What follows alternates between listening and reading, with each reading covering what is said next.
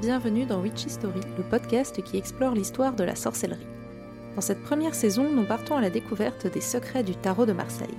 Aujourd'hui, nous allons parler de la carte de l'empereur.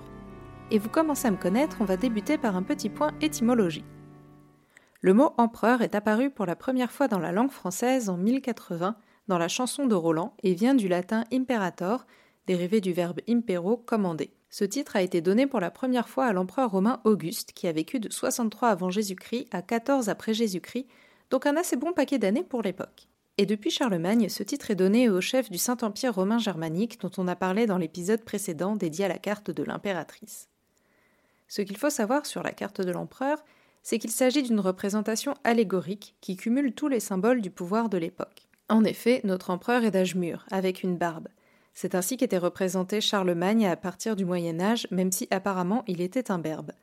Sur son bouclier, on peut voir un aigle qui était le symbole du Saint-Empire romain germanique. Depuis l'Antiquité, cet oiseau est associé au pouvoir. Il est notamment l'attribut de Zeus et l'emblème militaire de l'Empire romain. Il est même associé à Dieu dans la Bible. Ce qui est intéressant, c'est que dans les tarots du XVe siècle, l'aigle n'apparaît pas toujours sur le bouclier de notre empereur. Par exemple, il figure dans le tarot des Visconti dont on a parlé dans l'introduction, mais pas dans le tarot de Charles VI. Pourquoi? Eh bien parce que cela dépendait des allégeances des familles au Saint-Empire. Les Visconti avaient acheté bien cher leur titre ducal à l'empereur du Saint-Empire. Ils voulaient donc lui rendre hommage. Par contre, à Ferrare, où l'on fabriquait aussi des tarots, on était dans un état pontifical, et donc ennemi du Saint-Empire. Alors pas question que l'aigle se trouve sur la carte. Parmi les autres symboles, il y a le globe, qui est vraiment un attribut impérial par excellence. Les rois n'ont pas de globe, contrairement au sceptre que l'on peut également voir sur la carte et qui pour le coup est un symbole présent aussi bien dans les représentations des rois que celles des empereurs. Et je ne vous apprendrai rien en vous disant que la couronne est également un attribut commun entre les rois et les empereurs. Toutefois, celle que porte l'empereur de la carte présente une forme assez singulière puisqu'elle retombe sur la nuque. Cette forme évoque les casques militaires dits casques romains ou à la Minerve, qui dans l'Antiquité romaine était la déesse de la pensée et de l'intelligence mais aussi de la stratégie militaire.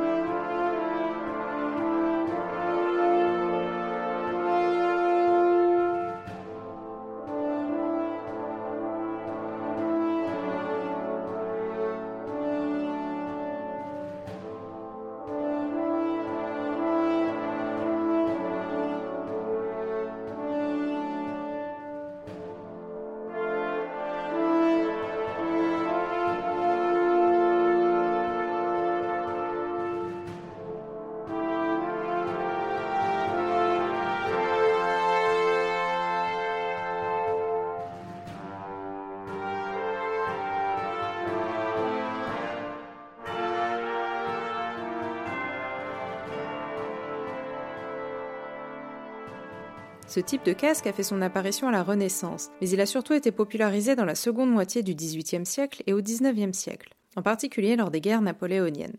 À partir des années 1840, ces casques, qui étaient en vigueur dans la plupart des armées européennes, sont délaissés au profit des casques à pointe allemands, sauf en France où ils resteront en vigueur jusqu'à la Première Guerre mondiale. Quant à la posture de notre empereur, on peut voir que ses jambes croisées forment un 4, ce qui est le numéro de la carte, mais aussi, et peut-être surtout, une posture caractéristique de la représentation des hommes de pouvoir, et plus particulièrement dans l'exercice de leur pouvoir juridique. Apparemment, cela proviendrait de la posture rituelle prescrite pour les hauts magistrats dans l'ancien droit allemand à partir du XIIe siècle. Bon, je sais que le sujet n'est pas très sexy, surtout si comme moi vous avez la phobie de l'administration, mais je pense que c'est quand même important qu'on fasse un rapide point sur l'histoire du droit allemand, au moins jusqu'à l'époque du Saint-Empire romain germanique. Le droit allemand appartient à la famille des droits romano-germaniques. Comme le droit français et le droit italien, il dérive principalement du droit romain. En deux mots, le droit romain, c'est un droit qui consiste en l'application de textes de loi et qui s'oppose dans son principe au droit anglo-saxon qui a vu le jour en Angleterre au haut Moyen Âge et qui lui est plutôt basé sur la tradition et la jurisprudence. Le droit romain remonte à la République romaine qui commence en 509 avant Jésus-Christ. Jusqu'à récemment, on pensait que c'était le droit le plus ancien, mais les historiens et les historiennes commencent à émettre des réserves sur ce point, notamment depuis la découverte en Mésopotamie, donc à peu près l'Irak actuel, du code d'Ur-Nammu qui remontera à 2100-2050 avant Jésus-Christ. Donc, pour en revenir au droit allemand, j'espère vraiment que je vous ai pas perdu, Jusqu'à l'époque médiévale, il était basé sur les lois des royaumes barbares. Mais à partir de la Renaissance, le droit romain fait son retour en force dans le Saint-Empire romain germanique. En même temps, c'était un peu logique, puisqu'on parle du Saint-Empire romain germanique. Si l'on réfléchit, c'est assez logique que la posture de notre empereur représente le pouvoir juridique. En effet, le tarot de Marseille est créé à une époque où les souverains détiennent bien souvent le pouvoir absolu.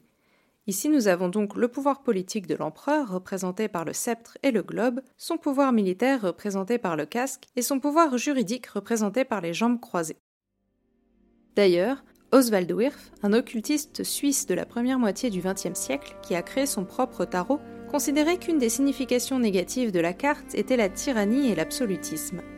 Sans grande surprise, les tarots révolutionnaires qui ont fleuri pendant la Révolution française ont supprimé notre empereur en le remplaçant par la figure du grand-père.